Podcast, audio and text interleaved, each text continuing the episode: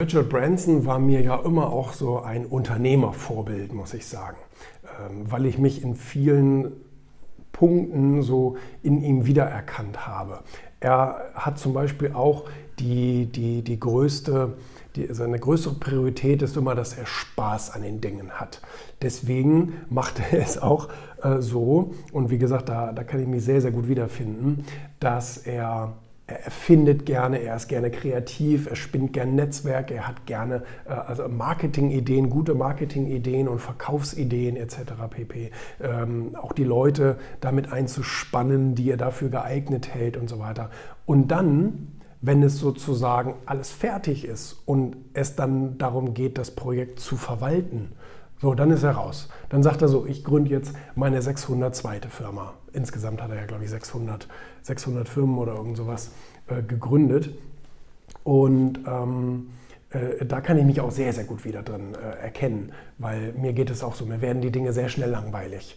Wenn es dann nur noch darum geht, ich sage mal, Business as usual zu machen, mit zum Beispiel einem Magazin und so weiter, ähm, ja, dann wird es auch irgendwann langweilig und dann brauche ich was Neues. Definitiv. Dann, dann, dann spinnt wieder so ein bisschen meine Kreativität und sage, jetzt brauchen wir wieder mal eine neue Idee für irgendein neues Projekt, für irgendeine neue äh, ähm, Sendung, ähm, Buch, äh, Magazin, Plattform und so weiter und so fort.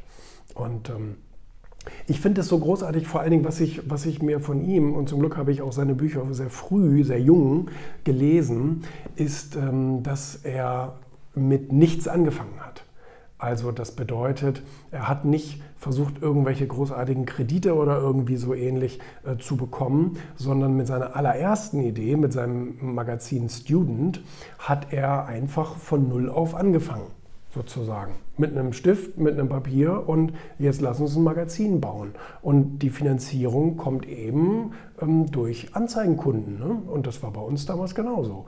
Ähm, ich habe auch mit meinem Sachwertmagazin damals einfach so angefangen. Mit nichts, mit einem Stift und einem Papier und ein paar Anzeigenkunden und dann let's go. Klein, kleine Auflagen, alles mini, erstmal versuchen auf den Markt zu kommen und sich dann etablieren.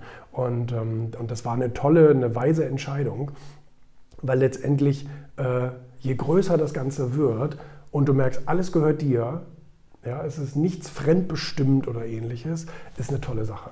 Äh, dauert länger, okay, zugegebenermaßen. Ja? Also ich bin jetzt seit 15 Jahren selbstständig und ich bin äh, bestimmt nicht der reichste oder erfolgreichste von allen.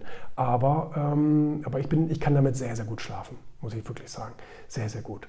Und ähm, Nee, also das, da war er immer hier so ein bisschen, ähm, so ein bisschen mein unternehmerisches Vorbild, was so Kreativität beim kleinsten gemeinsamen Nenner anfangen und dann einfach größer werden, ähm, ist, ähm, ist eine wunderbare Sache, kann man definitiv von ihm lernen, auch ähm, was, ich sag mal, so Guerilla-Marketing und so weiter an, anbelangt. Das war er, hat er auch immer wunderbar gemacht, mit möglichst wenig äh, Geldeinsatz, möglichst viel Aufmerksamkeit zu erzeugen. Er war ja nun auch immer derjenige, der äh, sich selbst auch inszeniert hat. Auch das habe ich mir sehr gerne bei ihm abgeguckt, ähm, sich als Unternehmer sozusagen selber zu so einer Unternehmen, äh, zu so einer, zu so einer ja, Marketingplattform zu machen. Weil wenn ich heute ein neues Produkt rausbringe, dann habe ich, dann habe ich da in den sozialen Medien insgesamt äh, gerade 80.000 Follower oder irgend sowas, 90.000 Follower, ähm, äh, denen ich das sofort sagen kann.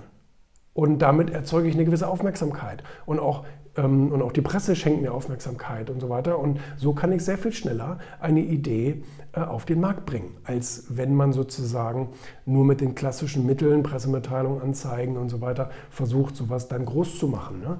Das habe ich mir auch bei ihm abgeguckt. Das ist eine sehr, sehr schlaue, eine sehr, sehr schlaue Idee. Gut, muss man da Bock drauf haben, aber ne, solche, solche Typen ähm, wie wir, die irgendwie auch äh, sich gerne in den Mittelpunkt stellen, kann man das gut machen. Ne? Nee, ist also wirklich Richard Branson, hier Like a Virgin, aber ich habe all seine Bücher gelesen, egal wie sie hießen, auch die Biografien und so weiter.